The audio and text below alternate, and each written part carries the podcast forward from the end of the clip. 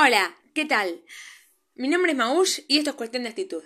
Y tengo toda la información de los acontecimientos actuales.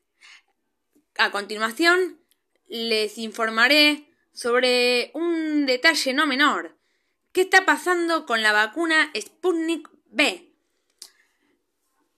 La fuente de Infobae informa aprobación de la OMS a la vacuna Sputnik B. ¿La guerra podría retrasar el aval del organismo internacional al suelo ruso? El reciente conflicto en Europa entre Rusia y Ucrania abre nuevas incógnitas sobre el futuro del desarrollo del Instituto Gamaleya. Preocupación en la OMS, Organización Mundial de la Salud, sobre el devenir del enfrentamiento bélico y sus consecuencias en la población.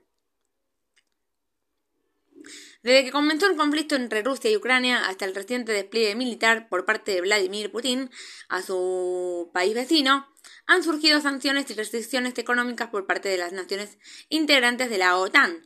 Sin embargo, este conflicto no solo traerá aparejado un abanico de problemas y bloqueos que recibirá la nación soviética, sino que además abre la incógnita sobre el futuro de la aprobación de la vacuna Sputnik V por parte de la Organización Mundial de la Salud, OMS. Una de las consecuencias más recientes relacionadas con la producción de la vacuna Sputnik V trajo el conflicto que ocurrió en el Estado Federado Alemán de Baviera, quienes tomaron la decisión de bloquear la producción del desarrollo ruso, incluso si es aprobada por la Agencia Europea de Medicamentos EMA, así lo anunció Markus Söder, el primer ministro de la región alemana, luego de las últimas acciones de Rusia en Ucrania. Inconcebible que desde nuestro punto de vista este proyecto ahora pueda realizarse. Se acabó, sentenció el funcionario ante el Parlamento del Estado. El año pasado, el Ministerio de Salud Baviera firmó una carta de intención con el Fondo Ruso de la Inversión Directa RDIF, que comercializa la vacuna para comprar 2,5 millones de dosis de Sputnik V, una vez que fuera aprobada por la EMA. La empresa farmacéutica rusa Alrefarm estableció una planta de producción en esa zona para crear capacidades de fabricación regionales en Alemania, a la espera de que se produjeran entre 8 y 10 millones de vacunas al mes.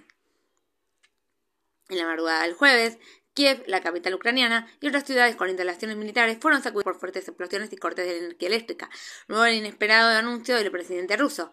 He tomado la decisión de una operación militar, afirmó el mandatario durante un mensaje televisado que se difundió poco antes de las 6 a.m. de la mañana hora local. En ese momento comenzó una ofensiva masiva sobre objetivos militares y logísticos del país vecino. El presidente de Ucrania, Volodymyr Zelensky, anunció que impondrá la ley marcial en el país ante la decisión de Putin de iniciar la operación militar, en especial en la región de Donbass. En este panorama, el director general of the World Health Organization, OMS, Tedros Adhanom Ghebreyesus, pidió paz y acceso sostenido para la entrega de asistencia humanitaria en Ucrania y anunció la liberación de 3,5 millones de dólares del Fondo de Contingencia de Emergencia del Organismo Internacional para la Compra y Entrada de Suministros Médicos Urgentes. Estoy desconsolado, profundamente preocupado por la salud de las personas en Ucrania a medida que la crisis se intensifica. Como parte del papel de la OMS, en la documentación de los ataques de salud, continuaremos monitoreando información a tales incidentes. Rusia es el primer país del mundo en desarrollar una vacuna contra el coronavirus en lanzar Sputnik V en agosto del 2020. Hasta ahora no ha sido homologada ni por la Organización Mundial de la Salud ni por las autoridades regulatorias de la Unión Europea. Una situación que provocó inconvenientes en millones de personas que se ven imposibilitados de ingresar a destinos que exigen una parte completada de la vacunación en una fórmula avalada al menos por Ginebra. Rusia viene teniendo dificultades para convencer a su propio pueblo de que se vacune con la Sputnik. Los ciudadanos rusos no confían en esta vacuna porque la OMS aún no la homologó.